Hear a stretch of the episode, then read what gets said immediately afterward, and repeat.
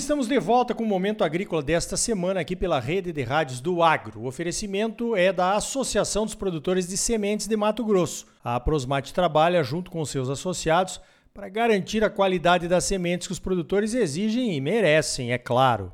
Olha só, vamos agora direto para a China.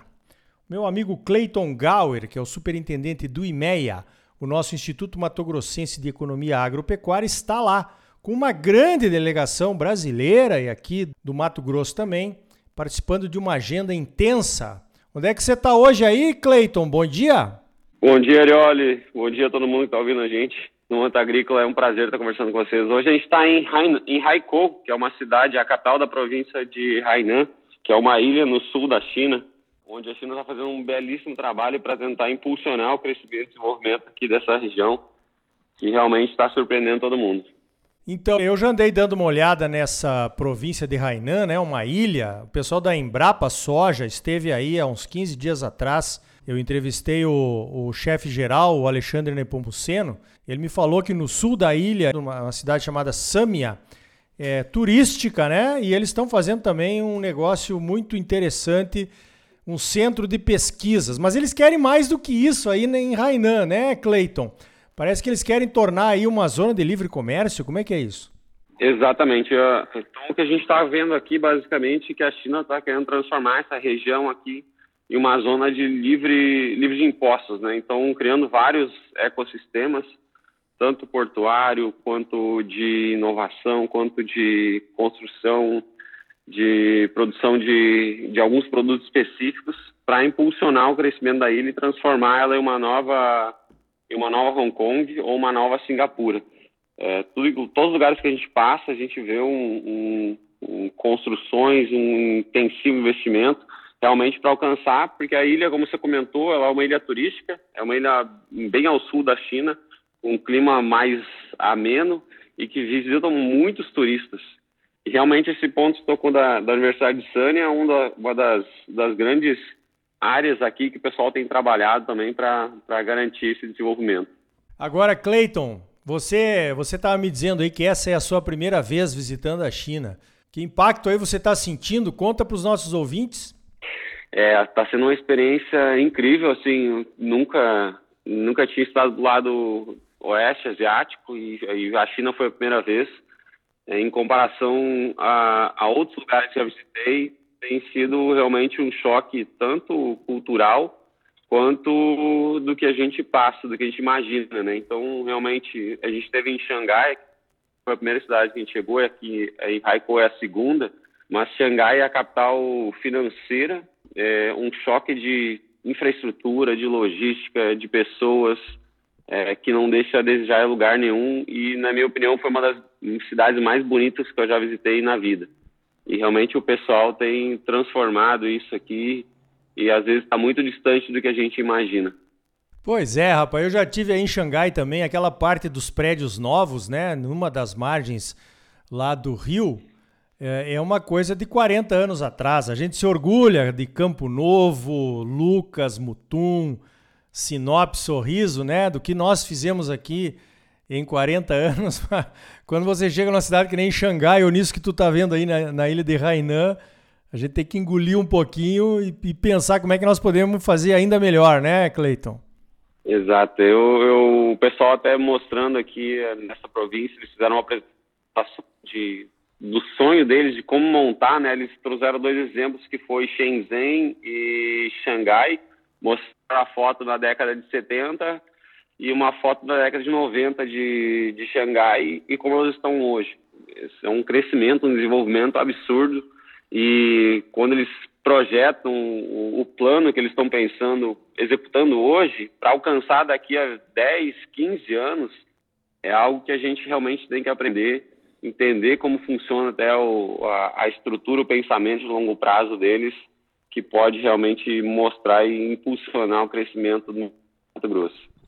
É, no Brasil nós não temos essa perspectiva de longo prazo, né? Infelizmente, nós temos aí obstáculos semanais, às vezes colocados a boas ideias de desenvolvimento.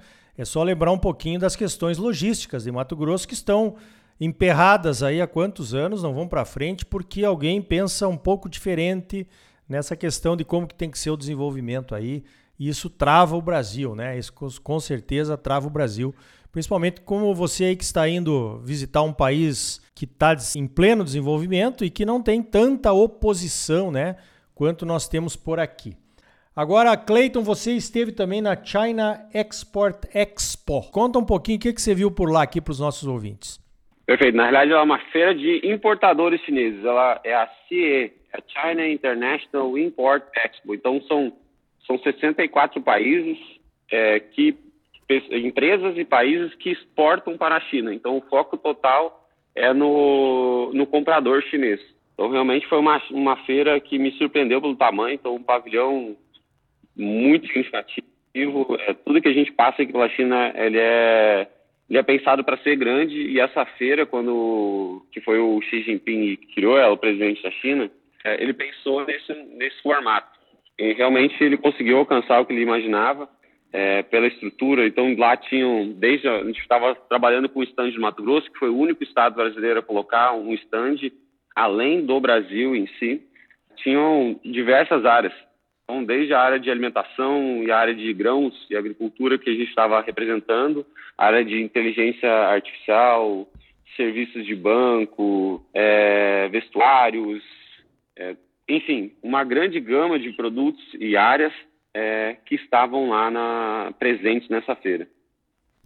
Legal. E o que que você, com esse seu olhar aí de IMEA, né, Instituto Mato Grossense de Economia Agropecuária, conseguiu identificar de outras oportunidades que o agro brasileiro, o Mato Grosso, poderiam ter com a China? Uma das coisas que mais me chamaram a atenção, eu fiquei durante umas quatro horas de um dia atendendo no stand, eh, fixo lá dentro do stand de Mato Grosso, conversando com as pessoas. E o que, que eu pude perceber ao, ao longo desse tempo que é, eu fiquei lá, é, ainda existe muita demanda por aqui. Então, eu fiquei conversando lá durante esse período, apareceram pelo menos uns seis ou sete compradores buscando produtos agropecuários. Então, soja, milho, é, carne, tanto bovina quanto de frango, pés de frango, que eles consomem bastante por aqui. E são pessoas que representam empresas estatais ou outras empresas que atendem aqui na ASEAN, mas que realmente às vezes desconhecem até a capacidade e os nossos produtos e a gente consegue atendê-los. A gente às vezes fica pensando que a gente já exporta bastante, que a gente tem uh, um volume significativo, que a gente não poderia aumentar ainda mais essa participação por aqui. Na minha percepção, às vezes a gente tem um, um, uma fatia que não, a gente não consegue perceber ela, às vezes por volumes menores, mais, mais quebrados, né? São vários compradores, às vezes até de compradores grandes, que eu, eu, participei lá conversando com um representante que tem um contrato com uma estatal chinesa, que ele consome 600 mil toneladas por semestre, são 1 milhão e 200 mil toneladas ano, que é um volume bastante significativo que a gente teria condições de fornecer para um, um, país, para uma empresa dessas. Então, realmente tem um trabalho ainda a ser feito, uma atuação que o governo do estado tem, também participou com esse stand, foi um, algo pensando realmente em melhorar é, e atender mais essa participação aqui na China. Muito bom. Então as oportunidades ainda existem, né? Com certeza outras vão se abrir.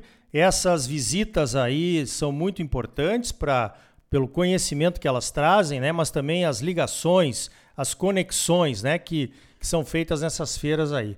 Agora, Cleiton, você já andou pela Europa, Estados Unidos. A gente sempre que entra com o Brasil numa feira tipo essa, ou alguma discussão, Mato Grosso, o pessoal quer saber do desmatamento da Amazônia. O que, que os chineses perguntam a respeito de meio ambiente aí, que você pôde perceber? Apesar de a gente fazer uma, uma apresentação mostrando realmente, trazendo esses indicadores de sustentabilidade que nós temos no Mato Grosso, a minha percepção é que, pelo menos daquele momento que eu estive lá e as pessoas que vieram conversar, eles não estão preocupados muito com esse ponto. Essa é uma visão geral. Apesar de eles terem algumas ações, mas pelo menos das pessoas que estão voltadas para as compras, realmente não é, uma, não é um primeiro fator decisivo na hora de fazer novas aquisições. Legal, olha só, a conversa quando é boa, o tempo passa rápido. Com certeza, Cleiton, eu gostaria de participar da reunião que você vai fazer com a sua turma lá, os técnicos do IMEA, para ouvir o que, que você vai contar. Por favor, me avisa que eu gostaria de estar presente se eu puder. Cleiton, excelente aí, resto de viagens. Eu sei que vocês vão para a Índia também, eu sei que você vai voltar cheio de ideias, isso é muito bom porque você, representando essa nova geração, é quem tem que realmente tocar os negócios daqui para frente. Eu conversei então com o Clayton Gower, superintendente do IMEA, direto da China. Clayton, parabéns pelo trabalho e obrigado mais uma vez pela tua participação aqui no Momento Agrícola.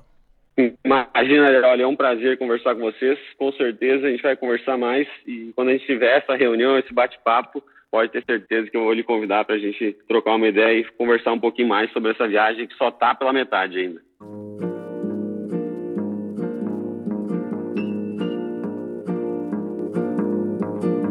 É pau, é pedra, é o fim do caminho, é o resto de toco, é um pouco sozinho, é um caco de sol, é a noite, é a morte, é o laço, é o anzol, é peroba do campo. É o da madeira. Então tá aí, a China com certeza ainda é um mundão de oportunidades a ser explorado. No próximo bloco você vai saber como pode participar de um movimento sério e eficaz para trazer a ciência como referência para as informações sobre o agro. É a Associação de Olho no Material Escolar. Fique conosco, voltamos em seguida com mais momento agrícola para você. A Associação dos Produtores de Sementes de Mato Grosso, a Aprosmate, trabalha junto com seus associados para garantir a qualidade das sementes que os produtores exigem e merecem. A Elis Regina fica aí com vocês com as águas de março. É um passo, É uma ponte, é um sapo, é uma rã é de março fechando o verão. É a promessa de vida no teu coração.